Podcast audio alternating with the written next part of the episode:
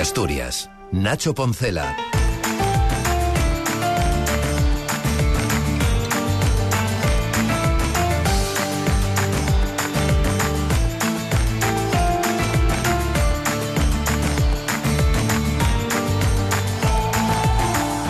Buenas tardes, solucionado. El conflicto laboral ahora en la ITV hay que arreglar sus consecuencias. Los cuatro meses de huelga dejan un rastro de 30.000 revisiones retrasadas y la sensación de que la gestión política de este conflicto puede dejar también un rastro.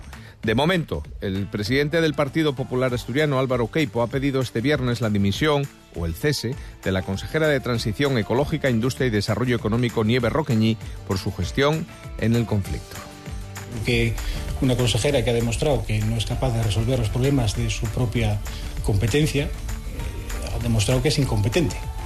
Y por tanto, lo más razonable es que abandone el cargo. Y el argumento del diputado regional tiene absolutamente sentido. Dice que haber eh, prolongado un conflicto que se podría haber resuelto antes solamente por el hecho de que hayan aparecido dos nuevos eh, protagonistas, como la vicepresidenta del Gobierno y el socio en el Gobierno, el consejero a la sazón de ordenación del territorio, Ovidio Zapico, no tiene sentido. Yo no puedo entender cómo el Gobierno del Principado de Asturias ha mantenido rehenes a todos los asturianos para terminar cediendo en todo lo que les pedían desde el comité de empresa de la ITV. Porque para este viaje no hacía falta tantas alforjas. Podrían haber terminado mucho antes con esta huelga, porque si consideraban que las peticiones de los trabajadores eran justas, habría que haber cedido antes. Y si no lo eran, no sé qué hemos aprobado. Desde el Gobierno se defiende a la consejera de Industria, lógicamente, a pesar de que el desbloqueo del conflicto llegó de la mano de la vicepresidenta Jimena Llamedo y del consejero de Ordenación del Territorio, como decía Ovidio Zapico. El portavoz del Gobierno, Guillermo Peláez, lo justifica. En ningún caso ha habido ninguna desautorización de la consejera porque la consejera ha estado siguiendo las negociaciones desde el minuto uno hasta el final. Prueba de ello es que estaba sentada en la misma mesa del SASEC en la que se suscribió el acuerdo. El hecho de que intervinieran finalmente eh, Ovidio y Jimena, lo que trataba de poner de manifiesto es el compromiso del gobierno con los trabajadores y trabajadoras para llevar a puro efecto ese, ese acuerdo. Bueno, pues así están las cosas, más allá de las consecuencias políticas. Lo que deja claro el portavoz y consejero de Hacienda es que el conflicto no tendrá efectos económicos sobre los usuarios. Con respecto a la ITV, no, no hay ninguna intención de, subir las tasas. La ITV es una empresa eh, que es eh, rentable, te, obtiene sus ingresos a través de las inspecciones técnicas y este acuerdo no, no pone en riesgo la, la viabilidad de la empresa en el sentido de que sea necesario incrementar los ingresos y con ello, y con ello las tasas. Pues era uno de los temas en esta conversación de la tarde, en la última conversación del viernes del mes de febrero con Carmen Moreno y, si conseguimos que las redes nos lo permitan, con Rubén Medina. Por supuesto, nos acompaña también Juan Burgos. Son las 7 y 23.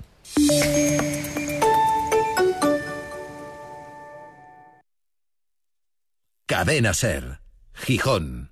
Instituto Conarium, especialistas en columna vertebral con un equipo altamente cualificado. En Instituto Conarium los problemas complejos de columna tienen soluciones simples. Cirugías con menos dolor, menos agresión y menos tiempo de recuperación. En Instituto Conarium devolvemos la sonrisa a nuestros pacientes. Estamos en Gijón, Oviedo y en kelvinpina.es. Reserva tu cita en info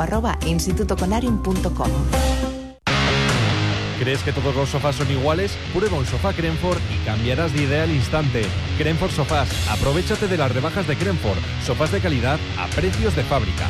Crenford Sofás. Diseñamos, creamos y personalizamos el sofá de tus sueños. Crenford Sofás. Carretera Oviedo, Gijón, kilómetro 11, Prubia o crenford.es. Crenford Sofás. Rebajas a precios de fábrica. Cadena Ser. 100 años de radio. La ventana de Asturias. Nacho Poncela.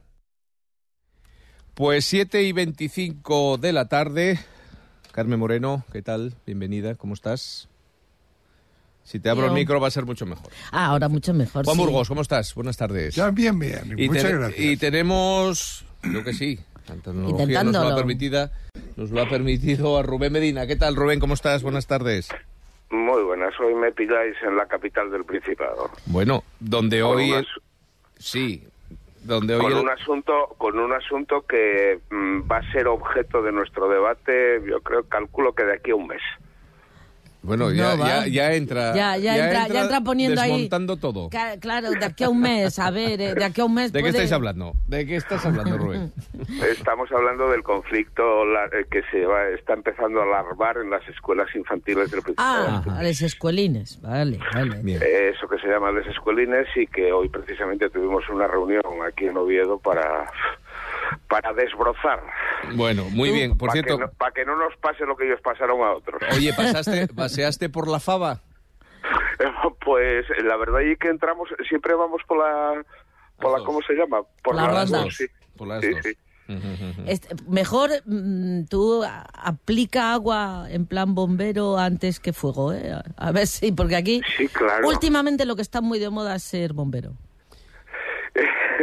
Ya, ya os contaré. Guión bombera. ahora- porque sí, la- la- el inconveniente es que en, en ocasiones los, ah, ¿cómo se llama? Los que causan los incendios son los mismos que juegan después el papel de bomberos. Esto, bueno. esto lo decía, no sé si era Gila, que era el, el bocadillo de, de- No, la tortilla de bicarbonato, ¿no? Que, que causa y, y provoca a la vez la indigestión. O sea, que la causa es y la verdad, solución a la Eso vez, es, ¿no? eso es, Eso eso es. Efectivamente. Yo- Bueno, ha sido una semana sin duda alguna de indigestiones más para unos que para otros, y digo unos porque no creo que en la situación en la que se encuentra ahora mismo el viceconsejero de Industria, Isaac Pola, un hombre experimentado que fue consejero y que parece talmente que lo han echado al pie de los leones, que lo mandaron a la negociación con los trabajadores de la ITV, pero con una especie de monedero vacío y luego llegaron eh, los primeros espadas, ¿no? La viceconsejera, la vicepresidenta y el consejero de ordenación del territorio, eso sí, para compartir el, el cargo entre los dos socios del gobierno progresista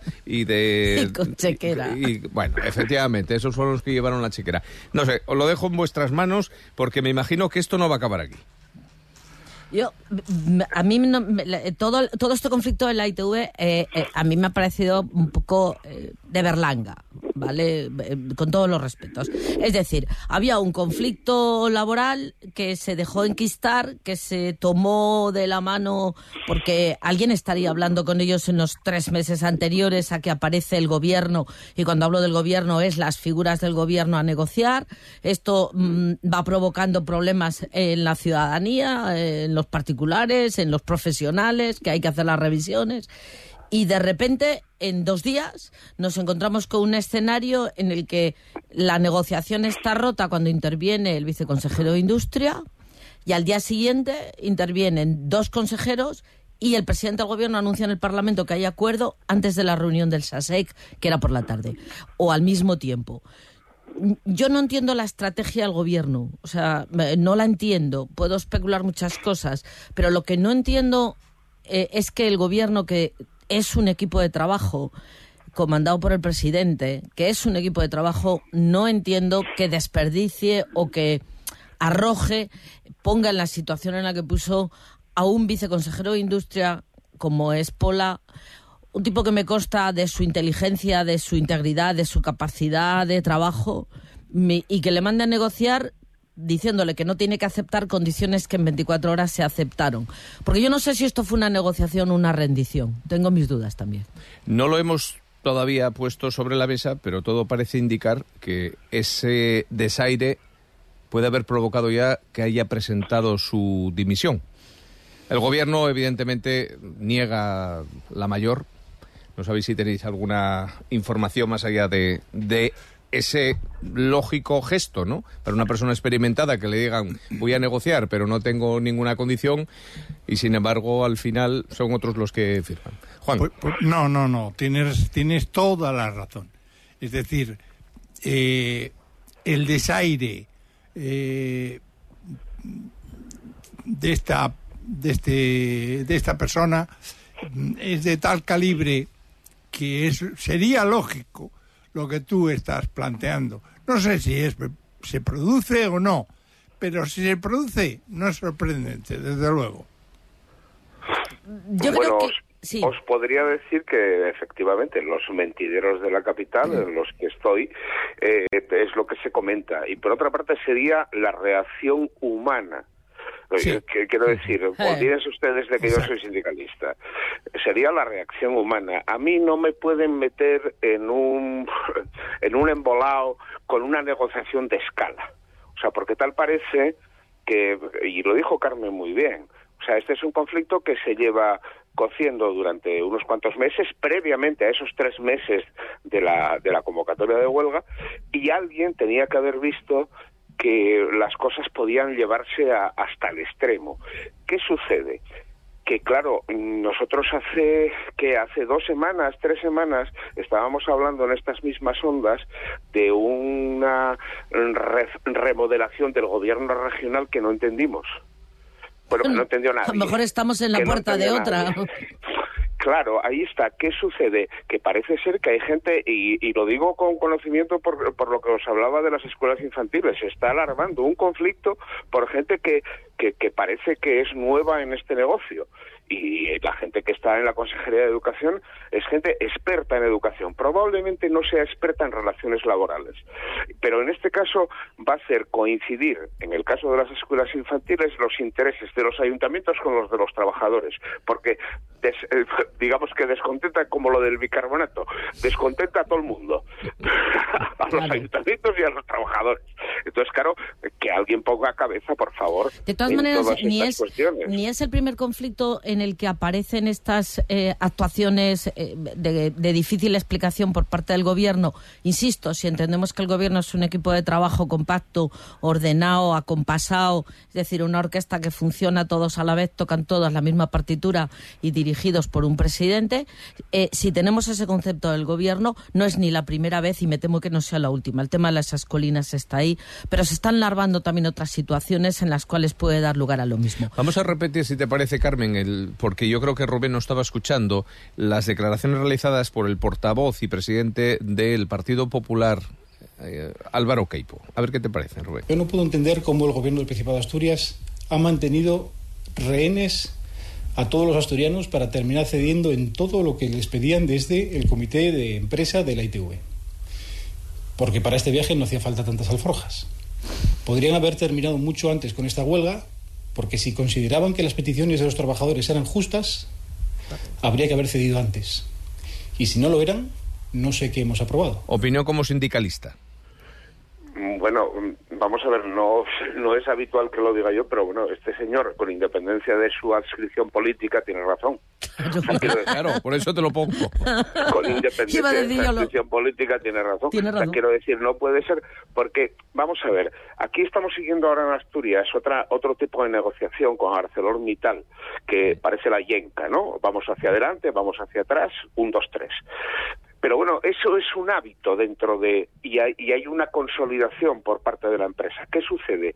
Que aquí insisto, esto se veía venir ya incluso antes de la convocatoria de huelga, que esto iba a ser, y estaban advertidos, y por lo tanto alguien se tenía que haber sentado para tomar las decisiones pertinentes hace mucho tiempo, no ahora.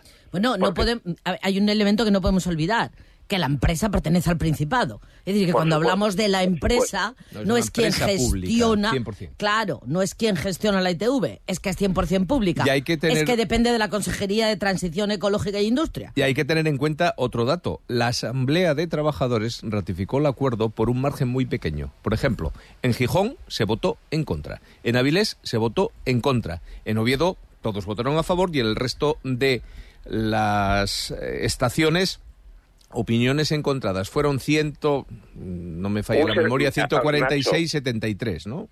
No, bueno, fue un 63% de la plantilla. Sí, sí, bueno, por, eso. un 51 era bastante. Pero, exacto, pero eso tampoco nos debe asustar, porque tú en el momento que escalas un conflicto, que es lo que yo decía antes, eh, te encuentras con unas resistencias que, eh, que son enquistadas por parte de los trabajadores. El acuerdo, el, acuerdo objetivamente no es malo, lo que sucede es que, claro, ahí aparecen, pues, eh, ya digo, muchas flaquezas, claro, no, si yo pongo el dato sobre la mesa, porque esto puede ser el germen de que dentro de Pero además hay, otra, hay otra realidad y en eso, hombre, sin necesidad de llegar al término rehén que utiliza Keipo, Hmm. al que hay que dar la razón con independencia de su adscripción política, eh, para que no se acostumbre, eh, lo que está claro es que si tú llevas, una, llevas un conflicto de tantos meses con una incidencia en todos aquellos que tienen que pasar la ITV, que no son todos los asturianos, solo los que les toca ahora, ¿vale? Y además, dos personas que son la vicepresidenta del gobierno y el consejero mm, de Izquierda Unida que forma este gobierno, te abren la chequera, hombre, pues a lo mejor resistes un poco antes de decir que sí, a ver si la chequera se puede ampliar un poco más. Entonces, si vamos a hablar de la renovación y la- de los puestos de trabajo, que parece ser que fue lo que quedó ahí en el medio, cuando haya jubilaciones, a lo mejor estiras un poco más la manta a ver si consigues algo. Lo cual es perfectamente legítimo y perfectamente normal en cualquier negociación. Es decir, en una negociación, como no marques cuál es el suelo y cuál es el techo, estás todo el día tirando de la manta.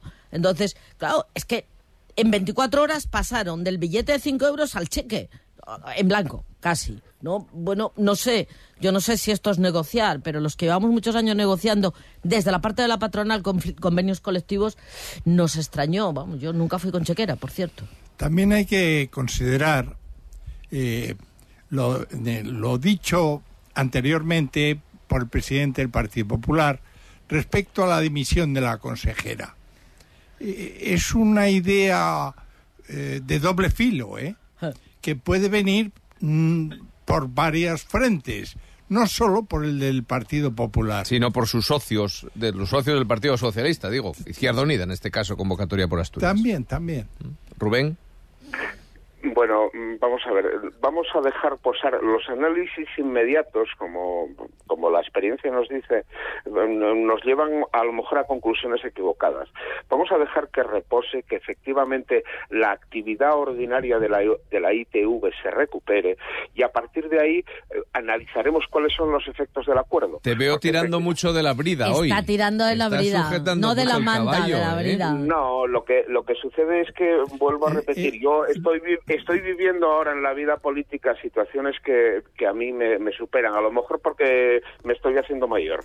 Rubén, Bueno. el análisis No, ya lo que se está realizando eh, por, por Carmen y por mí no es del, realmente del contenido, que es lo que se verá eh, eh, eh, eh, en Sino del continente. eh, Sí, sino del de escenario. cómo se ha llegado al acuerdo. Del escenario Es político. Pues seguiremos informando. Tenemos muchos mes- eh, muchos temas sobre la mesa, quería decir, voy a decir muchos meses, espero que los tengamos también para Hombre. poder hablar. Carmen quería hablar de la brecha salarial, queremos hablar del Mundial, Rubén ya lo sé, pero quedamos en clave de sol y la próxima semana hablaremos de lo que haga falta. Rubén, Seguro. Juan, Carmen, como siempre, un placer. Buena semana. Buena semana Venga, a todos. buenas- Les dejamos ya en clave semana. de sol. Pasamos sin darnos cuenta de Navidad a Carnavales y ya estamos planificando las vacaciones de Semana Santa. El mundo que nos ha tocado vivir se pasa la vida haciendo planes. Vamos de un plan a otro. A los del norte nos gusta bajar al sur para tomar una horchata y a los del sur subir al norte para tomarse una sidra. El caso es tener un plan a la vista. Hay muchas hipótesis para explicar este síndrome de movilidad de nuestro tiempo. Algunos piensan que nos gusta soñar con nuevas experiencias, explorar nuevas rutas y vivir otras emociones. Otros sostienen que es un modo de huir de nosotros mismos o de un presente que no nos satisface, como si fuera un fracaso no movernos de nuestro entorno, como si estuviéramos prisioneros en nuestra vida cotidiana y tuviéramos que salir para liberarnos. En plena vorágine de la distracción, el negocio del ocio pone toda su imaginación a nuestro servicio y nos ofrece planes especializados según gustos y bolsillos. Hace un tiempo el estatus social se medía en tener posesiones, vestidos, relojes de marcas caras, casas o coches de lujo. Pero esos valores ya no nos impresionan como antaño. El último adorno que nos fascina es tener un pasaporte lleno de sellos y viajar. Viajar a lugares exóticos y lejanos si puede ser y compartir esa experiencia. Tanto empeño pusimos en librarnos del aburrimiento que este se está convirtiendo en un lujo. Un fin de semana, sin más expectativas que no hacer nada, perdiendo el tiempo sin reproches y aprendiendo a aburrirnos sin complejo de culpa, puede convertirse en la experiencia zen del futuro. Seguro que pronto descubriremos ofertas para recorrer las rutas del aburrimiento o acabaremos pagando clínicas especializadas para darnos la oportunidad de vivir esa experiencia y compartir lo que sentimos con nuestras redes sociales. Así que antes de que se nos adelanten, podríamos empezar a practicar de vez en cuando y quizás en ese proceso descubramos, como dice la publicidad de los libros de autoayuda, el placer de encontrarnos con nosotros mismos.